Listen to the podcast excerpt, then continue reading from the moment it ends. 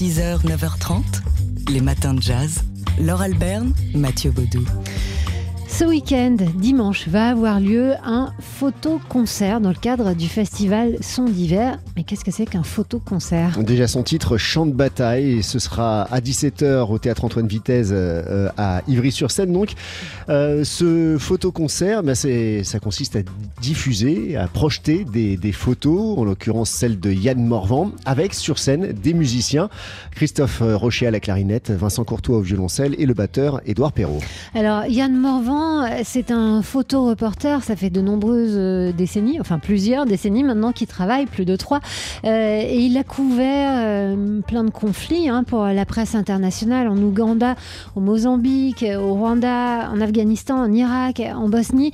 Et ce sont ces photos de guerre qui seront montrées. Alors, sans légende, hein, c'est pas un documentaire hein, qui sera proposé, c'est montrer montrer les horreurs et l'absurdité de la guerre. Alors, sur scène, euh, autour du clarinettiste Christophe Rocher, il y aura notamment le violoncelliste Vincent Courtois. La musique est toujours une interprétation. C'est exactement comme ça de la musique de film ou, dès que dès que la, musique est censée illustrer ou raconter en parallèle une histoire, forcément, on a on a des choix à faire et ce n'est qu'une traduction ou plutôt une interprétation euh, personnelle des musiciens. Alors il y a toute une partie en effet qui est assez organisée et puis il y en a toute une autre qui est aussi euh, improvisée, qui veut dire qu'on essaie de réagir en voyant l'image, en contrôlant un peu, en regardant l'image et en trouvant notre chemin à nous qui peut être euh, qui peut être à notre avis le meilleur. Et notre sujet, nous, en tant que musiciens, c'est d'essayer d'être le plus juste possible. Dans une certaine volonté de, de donner à montrer l'image. Le photoconcert Chant de bataille, c'est donc dimanche à 17h au théâtre Antoine Vitesse d'Ivry-sur-Seine dans le cadre du festival Son d'hiver avec les photos euh, de Yann Morvan et la musique de Christophe Rocher au clarinette, Vincent Courtois au violoncelle et Édouard Perrault à la batterie aux percussions. Et j'ai bien dit au clarinette parce qu'il y en aura plusieurs des clarinettes. 6h, 9h30, les matins de jazz sur TSF Jazz.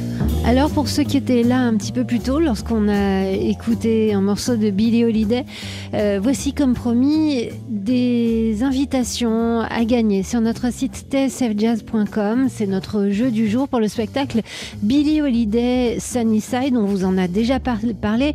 Euh, c'est un spectacle qui a été écrit, mis en scène et qui est interprété par Nicey One New. Il se joue tous les vendredis et samedis à la Folie Théâtre à Paris, c'est dans le 11e.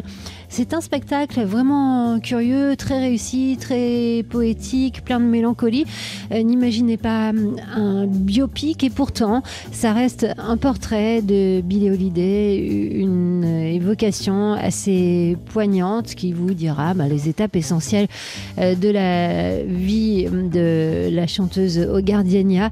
Euh, ce Billie Holiday, Sunnyside, donc nous avons des invitations à vous offrir pour la représentation qui aura lieu samedi prochain, le 19 février à 21h à la Folie Théâtre. C'est dans le 11e à Paris. Et le mot de passe pour tenter de gagner deux invitations, c'est facile, c'est le mot Billy. 6h, 9h30, les matins de jazz. Laure Alberne, Mathieu Baudou. C'est vendredi, on parle photo et on parle carnaval aussi. Alors il n'y a pas que le carnaval de Nice. Euh, en ce moment, il y a aussi un carnaval chaque année en février à Haïti, dans le sud-est de l'île à Jacmel. Oui, et le journal Le Monde met en lumière le travail de la photographe britannique Léa Gordon qui immortalise ce carnaval, l'un des plus célèbres des Caraïbes, qui a lieu euh, tous les ans au mois de février. Un carnaval qui rappelle la fierté d'Haïti qui, suite à la révolte des esclaves, a déclaré son indépendance en 1804. Alors, elle a commencé euh, en 1995. Léa Gordon à aller à Haïti. Elle a été frappée, et on la comprend par euh, l'exubérance de l'événement elle s'est intéressée euh, à la portée politique et mémorielle de ce carnaval. On connaît le sens du, carnaval et pour elle, bien sûr, c'est bien plus qu'une simple parade. C'est un théâtre communautaire proche des carnavals du Moyen Âge. Alors on voit des hommes, c'est surtout euh, un carnaval masculin, hein. des hommes nommés euh, les lancers codes qui tiennent des cordes entre les mains, qui rappellent les entraves de leurs ancêtres esclaves, qui sont coiffés de cornes, des cornes démoniaques, de masques ornées de dents de vache. La peau est souvent recouverte d'un mélange de charbon et d'huile de canne à sucre. Des images euh, en noir et blanc très marquantes hein, qui, qui, sont assez effrayantes. il faut, dire. dire ça fait un peu peur quand même. Euh, alors, Leah Gordon euh, a fait ce choix du noir et blanc et, porte une attention particulière à, la composition. Elle veut recueillir la parole des chefs de communauté pour aller au-delà bah, de la belle photo, hein, juste de la belle image et saisir quelque chose d'immatériel et ça marche. Hein. Donc c'est Léa Gordon qui réalise ce, ce, travail depuis maintenant plus de 30 ans au carnaval de, d'Haïti, dans le sud-est d'Haïti. Un, portfolio que vous pouvez retrouver accompagné d'un long article dans le journal Le Monde. Polka. Chaque photo a son histoire. Et comme chaque vendredi, on décrypte la photo de la semaine avec Dimitri, Beck de Polka Magazine. Une photo qui nous emmène à Moscou, c'était ce lundi. L'heure est grave et le rendez-vous historique. À gauche, Vladimir Poutine. À droite, Emmanuel Macron. Les deux hommes sont face à face. Entre eux, une table. Une très longue table les sépare. Ces dimensions sont même disproportionnées pour un tête-à-tête. 5 mètres, oui 5 mètres l'or, c'est la longueur de cette table blanche gargantuesque que l'on imagine en marbre posée sur trois massifs pieds cylindriques. Au beau milieu de cette table oblongue, un détail posée de façon presque incongrue, une sorte de petite cerise posée sur le sommet d'un large gâteau, un tout petit bouquet de fleurs. Alors une petite touche florale qui a des allures, je pourrais dire, de composition mortuaire. Elle est discrète, en rasemotte, pour ne pas gêner le champ de vision des deux chefs d'État. Rien d'étonnant, mais c'est un peu de vie, de tendresse, si on peut dire, dans ce monde de brut, dans cette ambiance froide, glaciale même, qui règne dans la pièce. Il faut dire que la salle est immense, sans meubles, autre que cette fameuse grande table avec les deux chaises sur lesquelles trônent Poutine et Macron. Murs blancs et vert pastel, rideaux lourds style empire avec de la passementerie dorée, dorée l'ensemble de la scène est très théâtral. Seuls les deux hommes, politiques avec leurs costumes sombres, détonnent dans cet environnement qui fait froid dans le dos. Le président Macron qui représente bien plus que lui-même puisque la France assure la présidence du Conseil de l'Union européenne avec ses 27 membres. D'ailleurs, il pourrait presque tenir tous autour de cette table.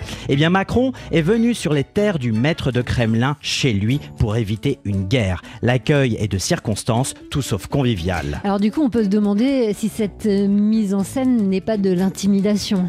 Alors Macron, lui, a vécu cela comme le protocole sanitaire voulu et imposé par les Russes. Poutine étant très méfiant à l'égard du Covid, presque paranoïaque, et dit très bien, pas de masque, alors application de super gestes barrières avec une distanciation physique à l'échelle de la taille de la Russie. Mais il y a un mais, et on a bien vu il y a quelques jours, plutôt Poutine, posé côte à côte, tout sourire, sans masque, avec son homologue Xi Jinping à la cérémonie d'ouverture des JO.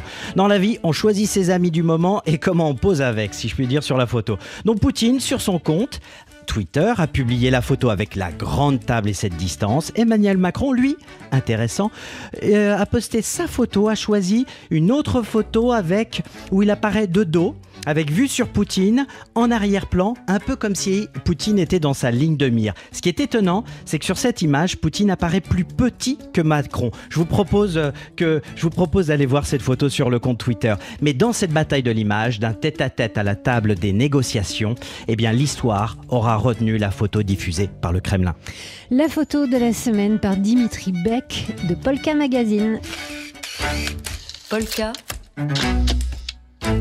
Chaque photo a son histoire. Polka. Chaque photo a son histoire. Et avec Dimitri Beck de Polka Magazine ce matin, on fait un peu le tour des expos photos. Héliotropo 37, Graziella Iturbide, à la Fondation Cartier à Paris dans le 14e. C'est la première grande rétrospective de la mexicaine Graciela Iturbide, qui est la figure majeure de la photographie latino-américaine, et avec plus de 200 images qu'elle a réalisées depuis les années 70 jusqu'à aujourd'hui, on découvre une, très grande expo, très inspirante, avec une dernière production spécialement pour l'exposition où elle a quitté le noir et blanc pour la couleur, donc euh, un travail qu'elle a réalisé au Mexique, dans un village de son pays natal. Le fil de la mémoire et autres photographies. Ça, c'est euh, le travail de Dean Q. Lé au musée de Quai Branly, Jacques Chirac. Dans son travail qu'il a débuté dans les années 1990, Dean Q. Euh, le photographe vietnamien, a questionné la mise en récit de l'histoire, notamment concernant la guerre qui a sévi dans son pays natal. La photographie est utilisée ici comme un matériau qu'il décompose à travers différents procédés, dont le tissage, qui est inspiré des, tresses réalisée par sa tante.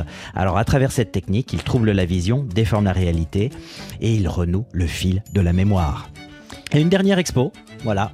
Son œil dans la main, Algérie 1961-2019, Raymond Depardon et Kamel Daoud à l'Institut du monde arabe à Paris. En écho au 60e anniversaire de l'indépendance de l'Algérie, l'exposition fait se rencontrer deux disciplines et deux hommes. Le premier photographe, Raymond Depardon, qui a capturé en images euh, des situations en Algérie en 1961, en 61, pardon, et des négociations à Évian pour mettre fin à la guerre avant d'y retourner en 2019. Et l'autre qui est journaliste et écrivain, Kamel Daoud, est né donc après l'indépendance de son pays.